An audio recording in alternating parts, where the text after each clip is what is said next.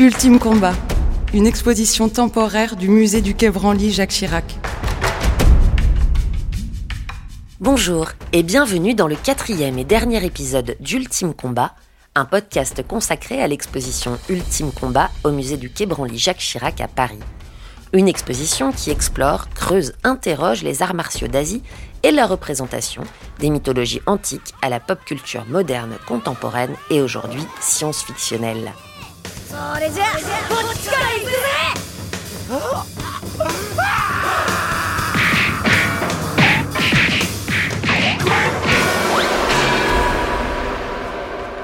Comme toujours, cette dernière, la science-fiction, à coup de références historiques, de dystopies, d'uchronies, d'analogies où l'espace offre un miroir à la réalité terrienne, où le futur technologique est une mythologie réinventée, la science-fiction donc convoque toutes les précédentes thématiques, joue et se joue des époques, des arts martiaux et des politiques ou philosophies qui leur sont associées.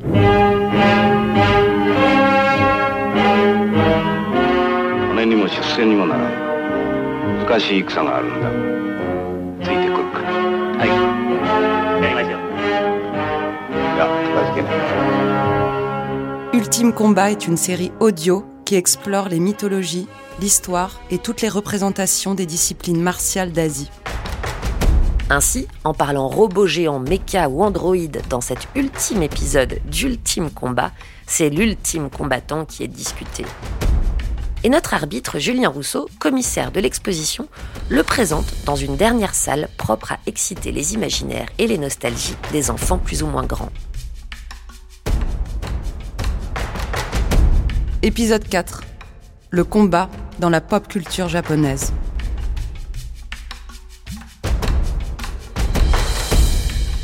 Goldorak contre Naruto. Ce combat aura lieu dans la dernière partie de l'exposition qui est consacrée donc à au robot japonais. Donc euh, ce personnage euh, voilà, très connu, euh, très populaire de la pop culture japonaise.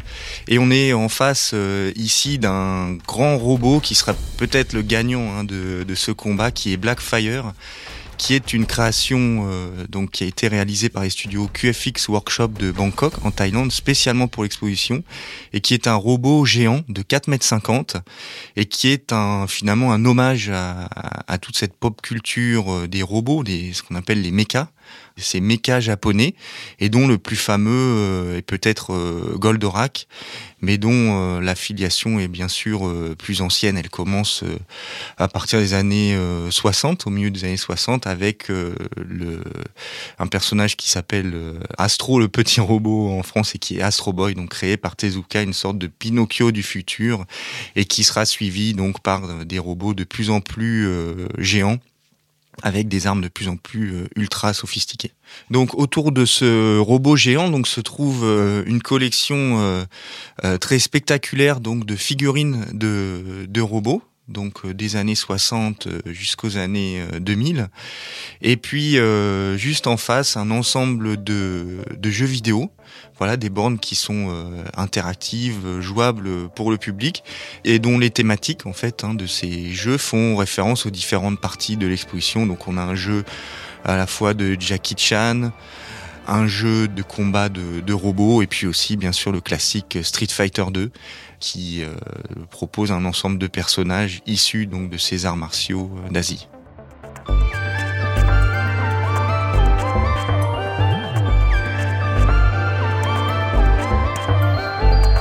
Et pour discuter cette figure mécanique et ses nombreuses déclinaisons, qui chacune réinvente ou réactive une histoire martiale et politique tout en conservant vivant un idéal philosophique, c'est l'essayiste sur la SF japonaise, contributeur à de nombreuses revues et un des rédacteurs de l'excellent, dense et vaste catalogue de l'exposition Ultime Combat, Fabien Moreau, qui est avec nous.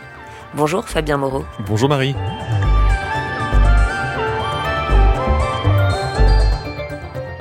Petite question un peu intime au départ, est-ce que vous aviez votre robot? Quand vous étiez enfant, adolescent ou même adulte après tout, hein, sans jugement Alors moi j'étais un très très grand fan des, robots des séries de Super Sentai. Donc les Super Sentai qui sont des super-héros japonais, des escadrons de couleurs. Et notamment, j'avais été marqué par une série qui s'appelait Live Man, dans lequel on avait un, robot Gatai, donc un robot qui s'assemblait à partir de trois, euh, on va dire, animaux mécaniques. Donc on avait un oiseau rouge, un dauphin bleu et un lion jaune. Voilà. Alors l'exposition Ultime Combat inscrit le mecha et ses déclinaisons, parce que c'est comme ça qu'on appelle un hein, mecha, dans une double histoire, celle des cultures martiales et celle des pop cultures. Alors pourquoi dit-on mecha D'où vient le terme? Déjà, comment ça s'écrit? Parce que nous sommes à la radio. Alors, ça s'écrit, on va dire, euh, selon les termes occidentaux, M-E-C-H-A, et donc euh, c'est un terme qui est utilisé généralement au Japon euh, pour désigner les robots géants de type humanoïde. généralement, leur structure est la suivante. Donc, c'est une structure qui reproduit certaine, un modèle d'armure, en fait. donc, ce sont des robots géants. Et effectivement, le, le terme vient du terme mechanical, donc le mot anglais. Alors, il convient donc de retracer un peu avec vous hein, l'histoire de ces robots, de ces mechas. Comment est-ce qu'ils sont apparus? Dans quel contexte? Est-ce qu'ils sont des représentations de politique ou de culture? Le premier mecha historiquement recensé, c'est un personnage de manga qui s'appelle Tetsujin euh, Nijuhachi Go, donc c'est-à-dire euh, donc Tetsujin 28 Go, euh, qui est un robot qui a été créé en 1956 par un mangaka qui s'appelle Mitsuteru Yokohama. Et donc en fait, euh, ce personnage-là, ce robot, euh, dans l'histoire du manga, a été créé pendant la Seconde Guerre mondiale par un chercheur japonais qui justement voulait un petit peu trouver un moyen de contrecarrer les bombardements américains. Il se trouve que tous les autres prototypes ont été euh, détruits, sauf ce numéro 28 euh, qui est convoité par, euh, par des gangsters. Et donc, l'histoire se passe dans les années 50 et on suit le fils de ce chercheur, de ce scientifique, qui va tenter de reprendre la main sur le robot en le contrôlant avec un système de radio, mais pour en faire l'incarnation du bien. Donc en fait, euh, ce mangaka, Monsieur Yokohama, a, été adolescent euh, durant la fin de la, Seconde Guerre mondiale, donc il a, avait vu, on va dire, euh, l'empire japonais aller au firmament pour ensuite replonger. Donc c'est très très difficile de développer des fictions quand votre pays s'effondre et toutes vos convictions finalement s'effondrent. Donc voilà, on est à la fois dans un, dans un rapport, euh, on va dire, un petit peu désenchanté et en même temps euh, pacifiste. Il y a directement un rapport euh, extrêmement politique et social, comme dans souvent toute utilisation de la science-fiction. Tout à fait. Parce que le méca s'inscrit donc dans une science-fiction. Oui, le, le méca s'inscrit dans une, on va dire, une explosion de la science-fiction japonaise du début des années 50. Hein. On a eu notamment, encore une fois, pour rester, sur l'aspect robotique, la, création du fameux Astro Boy, hein, Tetsuo Anatom, qui un, robot enfant euh, qui a été créé au début des années 50 par euh, Osamu Tezuka. Et euh, donc, Astro est un androïde, donc c'est un androïde enfant qui se pose des questions sur son humanité, sur sa place dans le monde. C'est aussi un manga qui aborde des, notions de parentalité, c'est-à-dire quelle est la, responsabilité aussi du scientifique ou de la non-responsabilité du scientifique qui crée le, le robot. Et puis au cinéma, on a la création du Kaiju Ega, donc du film de monstres géants, avec Godzilla. Godzilla qui est devenu vraiment euh, l'archétype du gigantisme organique au, Japon. Euh, Godzilla, c'est le roi des Kaiju. C'est une créature qui est issue euh, de l'atome, donc c'est littéralement une bombe atomique ambulante. Donc c'est un monstre qui incarne à la fois, on va dire, le passé guerrier du Japon, qui incarne aussi la responsabilité du Japon pendant la guerre, qui incarne aussi ce qui reste de la guerre au début des années 50 dans ce pays qui est en reconstruction et qui doit, on va dire, euh, se relever. Et donc, on va dire que le mecha, qui est incarné donc par, euh, par Tetsujin 28, c'est l'étape suivante euh, de, cette, de cette période de reconstruction, surtout que le Japon a rejoint les Nations Unies en 1956.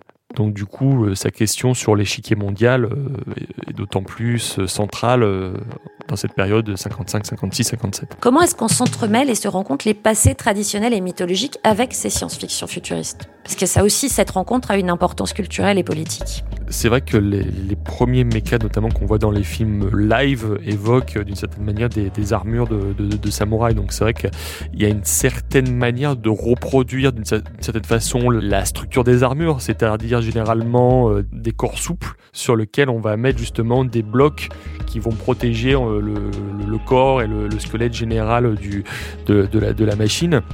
Il y a un, film d'animation euh, récent, très récent, qui est Batman Ninja, qui justement convoque le super-héros américain au cœur de, l'ère Sengoku, au cœur des, grandes guerres médiévales japonaises.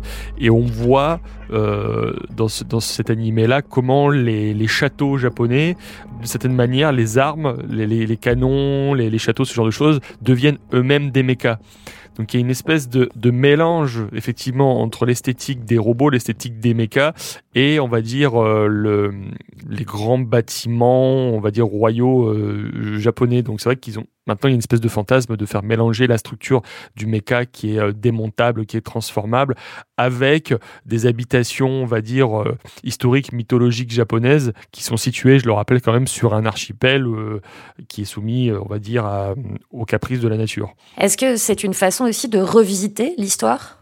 En tout cas, c'est une façon de revisiter l'histoire récente et d'envisager des, des Japons alternatifs des Japons qui seraient, on va dire, euh, des leaders technologiques euh, internationaux, et pourquoi pas même aussi des Japons alternatifs, et ça s'est fait notamment dans certains films Godzilla, où on va dire euh, l'aspect pro-militaire aurait pris le dessus. C'est-à-dire que, bon, comme on le sait, dès 1954, le, Japon a mis en place des forces d'autodéfense japonaises, donc qui sont, une armée de défense. C'est-à-dire c'est une armée qui n'a pas le droit d'attaquer, c'est une armée qui a uniquement le droit euh, de, se défendre et de, riposter.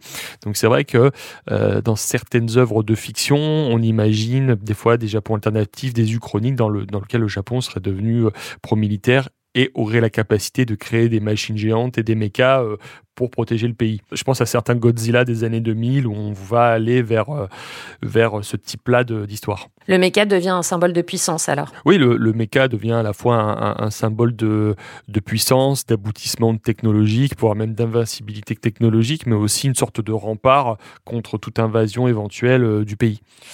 Alors plutôt côté arts martiaux, puisque l'exposition Ultime Combat au Quai Branly euh, s'interroge sur les représentations des arts martiaux, dans la pop culture notamment. Comment est-ce que les philosophies des arts martiaux et les pratiques des arts martiaux s'incarnent et sont représentées dans les robots, les mechas et puis les animes qui leur sont associés? Je pense que ça dépend surtout de la psychologie des personnages et des pilotes qu'on met en scène dans ce type de, de fiction. Si le pilote a une psychologie faible, s'il n'est pas bien mentalement, forcément, ça va avoir, ça va avoir un impact sur le, sur le méca qu'il va piloter.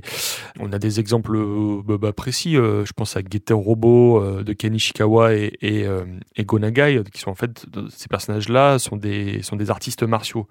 Donc du coup, il y a, y a un souhait de, de perfectionnement psychologique et corporel qui va amener justement à une notion de, pilotage serein des robots qui ensuite ces robots-là vont s'agréger pour former un robot encore plus fort et encore plus puissant.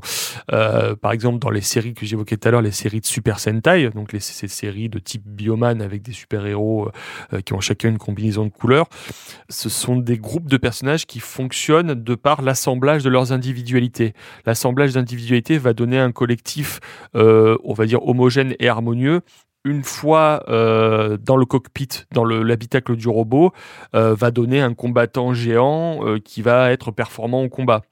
Et des fois, on a des séries justement qui, qui, insistent sur la notion, on va dire, de désynchronisation des fois des cinq membres, qui, qui aboutit fatalement à une fragilité du combat de robot en fait. Est-ce que c'est une façon de faire évoluer euh, la représentation de l'art martial du développement individuel vers le collectif? Je pense, puisque en plus le, mecha en soi, quand il est piloté par ces cinq héros, euh, il faut savoir que le, le, mecha euh, ne dépend uniquement que de la personne ou des personnes qui le pilotent. C'est-à-dire que si le, si le héros est gentil, le mecha va être, va être, on va dire, bienveillant. Et si le, le pilote est méchant, forcément, le, mecha va agir au, nom du mal. Mais on va dire que le mecha incarne aussi l'être vers lequel les humains veulent tendre en fait. C'est-à-dire quelqu'un euh, qui agit avec, une, avec un but bien spécifique, qui va réaliser ce but, cette fonction, mais qui ne va pas être perverti par des émotions qui vont contaminer euh, son action en fait.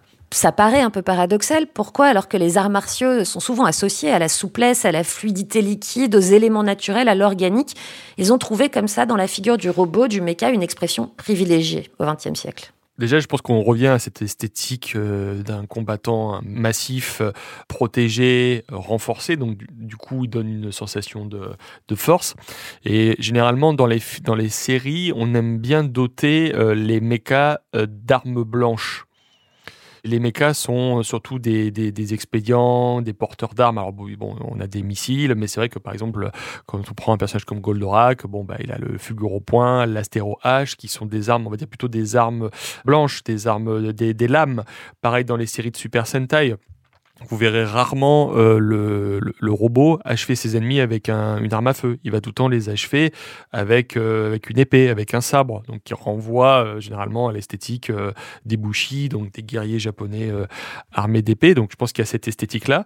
Mais de plus en plus dans les séries de mecha euh, récentes, depuis une trentaine d'années, je pense à Evangelion, on va revenir sur l'idée d'une créature artificielle géante qui va être souple, qui va être presque euh, élastique. Et je pense que c'est aussi une influence de, séries euh, de super-héros plus anciennes comme Ultraman, où on va justement insister sur la notion d'élasticité et aussi de stratégie dans, dans le combat et dans la mouvance du corps. Quelle est la place des arts martiaux dans la culture science-fictionnelle japonaise elle est assez diverse. C'est vrai qu'elle a, structuré euh, de, nombreux personnages. Hein. Je pense à, Ultraman, qui est un, super-héros géant, alors qui n'est pas un mecha, hein, mais qui est, vraiment pour le coup un personnage euh, organique. Hein. C'est un humain qui a, fusionné avec un extraterrestre. Euh, et donc, ce personnage d'Ultraman, il est partiellement inspiré du célèbre sabreur Miyamoto Musashi, qui était justement un samouraï très connu, qui était un stratège euh, hors pair. Et justement, ils ont déporté finalement le comportement de Musashi qui, euh, consiste à, on va dire, fatiguer l'adversaire, on va dire, euh, à lui enlever toute motivation pour justement le vaincre, pour justement en arriver à, à bout. Euh, par exemple, on a d'autres séries euh, comme euh, Kamen Rider. Alors Kamen Rider, ce sont des, des, on va dire des cyborgs, littéralement. Donc, ce sont des humains transformés, modifiés. on est là, dans, on est dans le transhumanisme à l'état pur, en fait. Donc, ce sont des humains augmentés qui sont une fois de plus modifiés par des organisations, généralement des, on va dire des des restes de l'Allemagne nazie, enfin de l'Allemagne nazie et du Japon impérialiste, pour devenir des agents du mal. Sauf que toutes ces séries montre des personnages qui se détournent des agences qui les ont créées pour devenir des, des figures de bien. Parce que ils se souviennent de l'humanité qu'ils ont en eux, donc ils décident d'embrasser la voie du bien, et généralement ça se traduit par des combats euh, d'arts martiaux euh, contre, contre des monstres, à coups de pause, euh, à coups d'injonctions comme ça, où on annonce les coups spéciaux, genre Rider Kick, donc on annonce limite les, les coups spéciaux comme on annoncerait une prise de judo avant de, avant de la faire en fait. Donc c'est vrai qu'elle est, elle est multiple, et c'est vrai que par exemple, on a des films récents qui comprennent euh, fondamentalement cette, euh, cette notion de fusion entre les arts martiaux et euh, le mecha. Je prends un film que plus de gens ont vu qui est Pacific Rim de Guillermo del Toro, qui est vraiment une transposition de l'univers mecha en Occident. Ben, le film nous montre que les deux pilotes qui doivent, on va dire, euh, piloter le, le mecha, donc le Jaeger de concert, doivent se synchroniser psychologiquement, physiquement, mais aussi martialement parlant pour pouvoir, euh, on va dire, piloter le robot sereinement. Donc ça veut dire comprendre comment fonctionne le corps, non pas d'un adversaire, mais d'un partenaire de combat, en fait. Et cette fusion-là, justement, est-ce que c'est pas l'aboutissement idéal, comme le méca serait l'aboutissement idéal euh, du surhomme quelque part? Est-ce que c'est pas l'aboutissement idéal de la philosophie des arts martiaux? Bah en fait, c'est euh, arriver, on va dire, à un, alignement euh, psychologique, physique et mental parfait pour encore une fois, effectivement, euh, devenir un être humain parfait et ultime. Mais c'est vrai qu'on est soumis, on va dire, euh, au passage du temps et au vieillissement du corps. Et c'est vrai que le, le méca euh, permet justement d'incarner toutes ces qualités-là dans un corps qui, normalement, devrait être éternel. Est-ce que dans le cas du Japon, ça s'inscrit également dans une philosophie de dire que ce futur, puisque cette science-fiction, ce futur technologique ne passe pas sans une appropriation et une réactivation du passé et des traditions? En fait, tout à fait, parce que je pense que à travers le, le mecha, il y a aussi une projection de pas mal de, philosophie shintoïste, c'est-à-dire que l'ambivalence que nous, on peut éprouver vis-à-vis des machines en Occident, au Japon, elle a été dépassée depuis euh, très longtemps, et c'est vrai que la culture shinto en fait partie. Et c'est pas pour rien qu'au Japon, les mechas sont aussi et avant tout des personnages. C'est-à-dire, au-delà d'être euh, des numéros de série, ce sont avant tout des, personnages. Donc, ce sont des, êtres qui sont vus quand même avec une âme, d'une certaine manière. C'est-à-dire qu'on aura beau les fabriquer, on aura beau les doter de, fonctions, de programmes, euh, de leur donner des tâches ce sont avant tout des, des personnages. C'est pas pour rien que Mazinger Z, le, qui est le, grand frère de Goldorak, hein, je, fais un raccourci, mais euh, on le désigne comme étant Mazinger Z, avec ses propres qualités. Euh, il y a une série, par exemple, euh, donc un univers qui s'appelle Pat Labor, qui imagine un, un Japon futuriste dans lequel les machines sont justement réparties selon des tâches spécifiques à accomplir. Bon, on a des robots policiers qui s'appellent les Ingram, qui sont conçus pour arrêter les, autres robots qui éventuellement, on va dire, euh, entre guillemets, pèteraient les plombs. Euh, ces robots-là, on en a un dans la série qui s'appelle Alphonse et qui est appelé Alphonse par sa pilote. Parce que pour elle, c'est euh, comme un, membre de sa famille, un petit frère, c'est au-delà du partenaire de combat en fait. On parle fiction et science-fiction hein, dans cette exposition Ultime Combat et puis avec vous, euh, Fabien Moreau, dans ce podcast. Mais le méca répond aussi à un fantasme, donc on en a parlé, une matérialisation de son existence dans le monde réel par la maîtrise de la technologie et de la robotique. En quoi donc ce méca, il a en fait une, une, destination réelle, en fait, une envie de devenir concret, d'exister dans le monde et de dépasser la fiction? Je pense que c'est être aux commandes de quelque chose aussi, au fait d'agir sur quelque chose. Euh, et puis même euh, euh, le, fait, le fait d'être aux commandes d'un robot géant, c'est aussi une manière littéralement de, de, prendre de la hauteur, peut-être de la hauteur. Alors soit par des désirs euh, de justice, des désirs de, conquête, ou même tout simplement d'observer le monde euh, de, manière, on va dire, un, peu différente, d'avoir une perspective un petit peu plus, euh, un petit peu plus reculée, peut-être même un peu plus métaphysique aussi. Hein. c'est ce qui, c'est ce qu'on voit dans, dans, pas mal de séries, mais aussi garder peut-être cet optimisme de se dire voilà, on a quand même fabriqué ça et jusqu'où on peut euh, jusqu'où on peut aller euh, encore au-delà en fait. C'est une conquête en quelque sorte? Oui, je pense que l'aspect conquérant euh, est, est, quand même là. C'est pas pour rien que les premiers mechas post-seconde guerre mondiale sont avant tout des modèles de, euh, de force, de, de, robustesse. Ce sont littéralement des, des blocs qui peuvent tout, qui peuvent tout perforer et qui peuvent arrêter aussi des menaces externes. C'est surtout ça.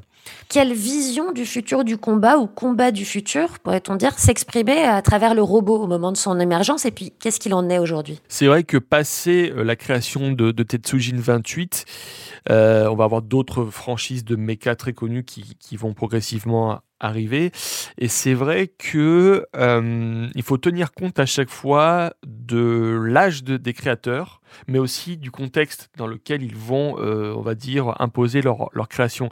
Euh, quand Gonagai arrive en 1972 avec Mazinger Z, il faut tenir compte de l'état du Japon de cette époque-là. C'est-à-dire que Mazinger Z, c'est une pure œuvre de science-fiction, mais qui est quand même, on va dire, teintée d'une rage qui est propre à de nombreux jeunes créateurs de l'époque. Il faut dire qu'à l'époque, euh, le, Japon euh, c'est un pays qui est, euh, à l'époque, fin des années 60, début des années 70, qui est rallié aux Américains euh, pendant la guerre du Vietnam. Euh, donc, ce qui fait qu'il y a beaucoup de, mouvements étudiants, beaucoup de mouvements de protestation. il y a l'explosion aussi de, manifestations d'extrême gauche.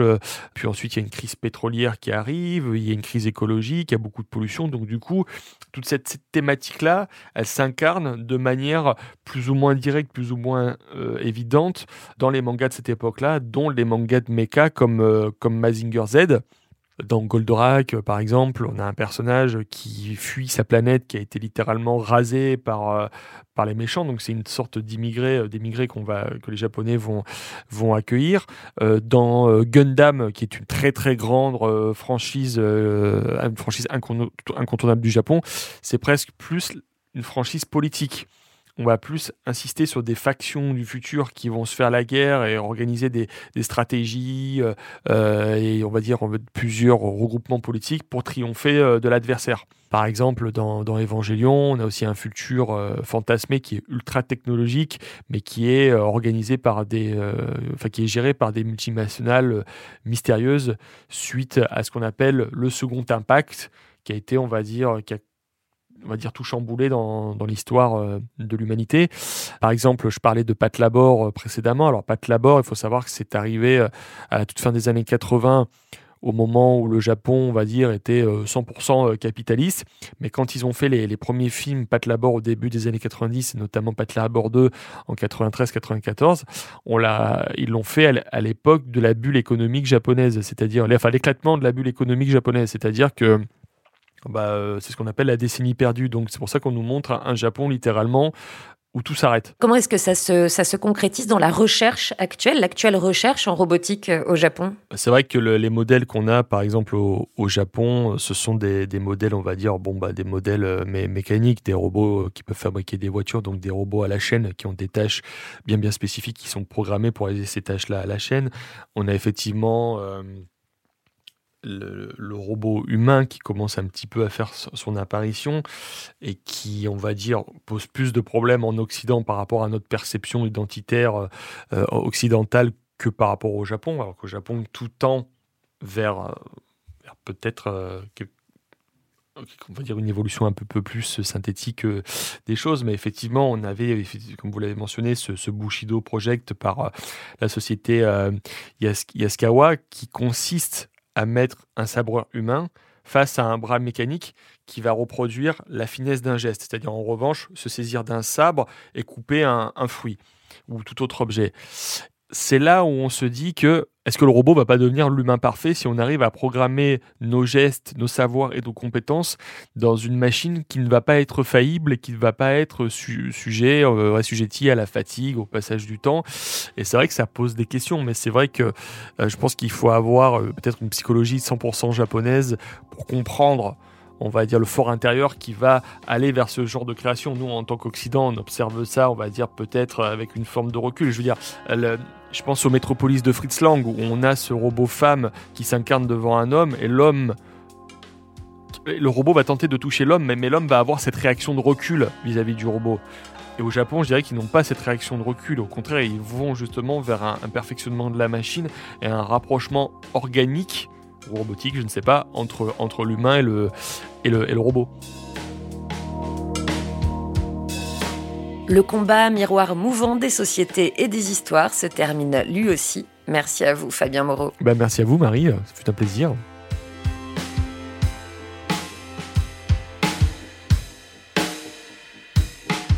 Et pour en apprendre plus avec vous hein, sur les robots, explorer leur représentation ludique, esthétique comme philosophique, qui parfois flirte avec un Nietzsche en armure, c'est dans le catalogue Ultime Combat et dans la dernière vaste salle de l'exposition au musée du Quai Jacques Chirac à Paris. Et comme le dit le psychanalyste, c'est souvent la fin qui détermine l'ensemble. Alors n'hésitez pas à vous offrir ou réoffrir les trois premiers épisodes à la lumière de ce dernier volet. Be Water ou Be Metal d'ailleurs, et à bientôt. Merci.